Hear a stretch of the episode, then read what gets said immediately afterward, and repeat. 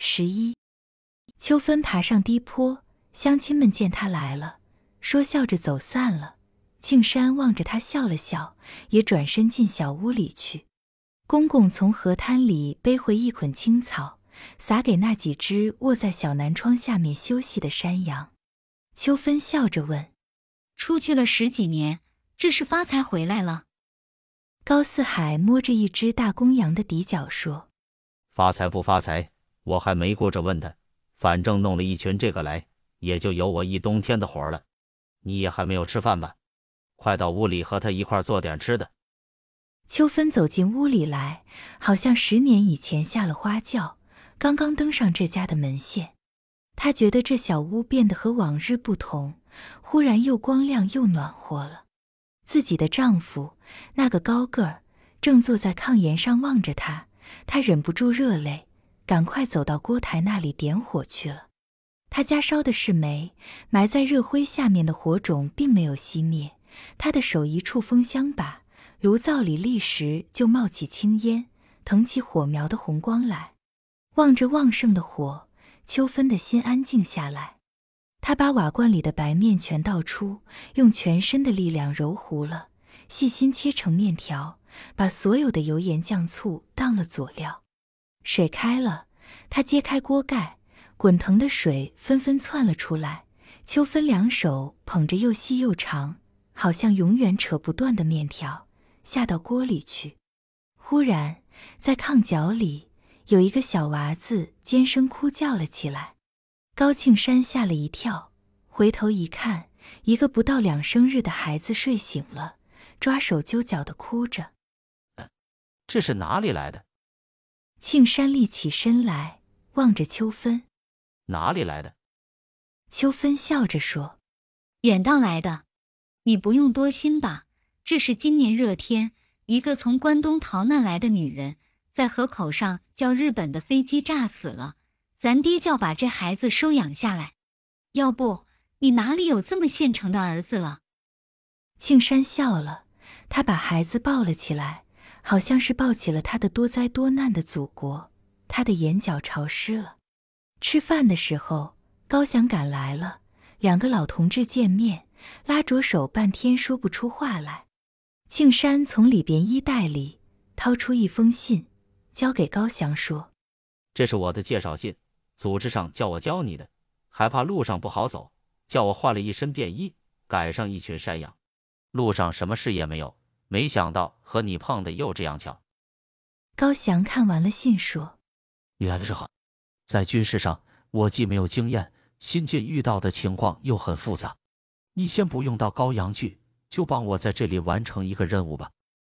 庆山正要问什么任务，高翔的爹领着小女孩来看儿子了。秋芬拉着小女孩问：“你找谁来了？”小女孩慢腾腾地说：“俺爹。”秋芬指着高翔，小女孩没想到她的爹竟是一个完全面生的人，不敢走过去。高翔过来把她抱起，秋芬又逗他。谁叫你来找爹？小女孩笑着说：“俺娘。”引得人们全笑了。庆山对高翔说：“我好像从没见过他，长得这样高了。”秋芬说：“你哪里见过他？你们走的时候，他娘刚刚坐了月子。要不大人就老得快。”高四海笑着说：“生叫这些孩子往上顶的。”高翔说。我看就是秋芬嫂子不显老，还是我们离开时那个样。秋芬笑着说：“那是你近视眼的过，我老了你也看不见。你不要拿我取笑吧。你们要再晚回来几年，我还会成了白毛老婆子了，那可没得怨。”你这话真能叫英雄气短。高翔拍拍怀里的孩子，放在地下，笑着说：“要不说干革命的人不要轻易回家了。”没有好处，临走时总得带着点负担。你们这还算轻易回家呀？秋芬问。不和你辩论。高翔笑着说：“我马上要和庆山哥谈谈这里的情况，开展工作。你们先到外边去玩一会儿。”高四海、高翔的父亲抱着孩子出去了。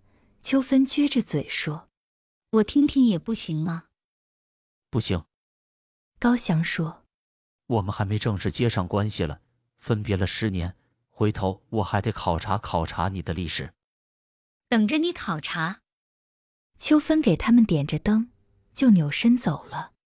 他两个在屋里谈着，秋芬他们就坐在低坡上等着。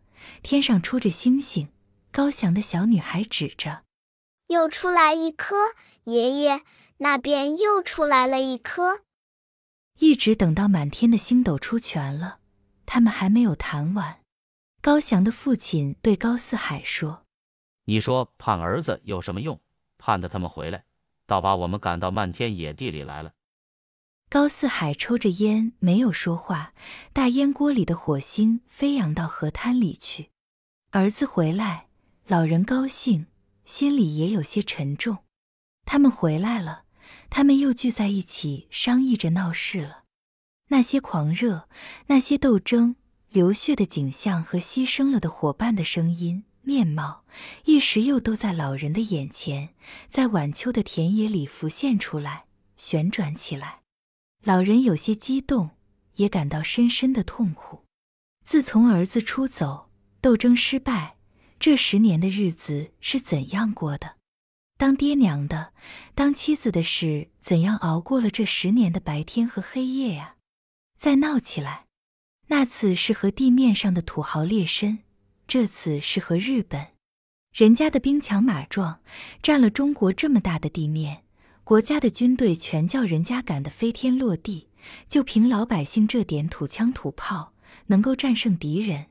他思想着，身边的草上已经汪着深夜的露水，高翔的小女孩打着呵欠，躺在他爷爷的怀里睡着了。最后还是秋芬等得不耐烦，跑到屋里去说：“高翔。”快到家去吧，俺们没有这么些油叫你熬。天快发亮了，你媳妇也来了，家里安好被窝等你了。这些妇女没有原则。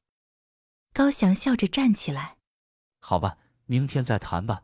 你赶了几十里地的羊，也该休息休息了。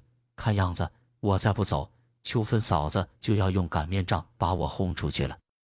高翔一家子在黑影里走了。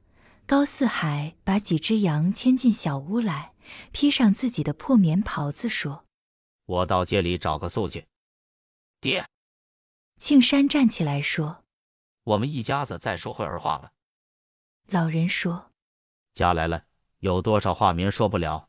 我困了，你们插门吧。”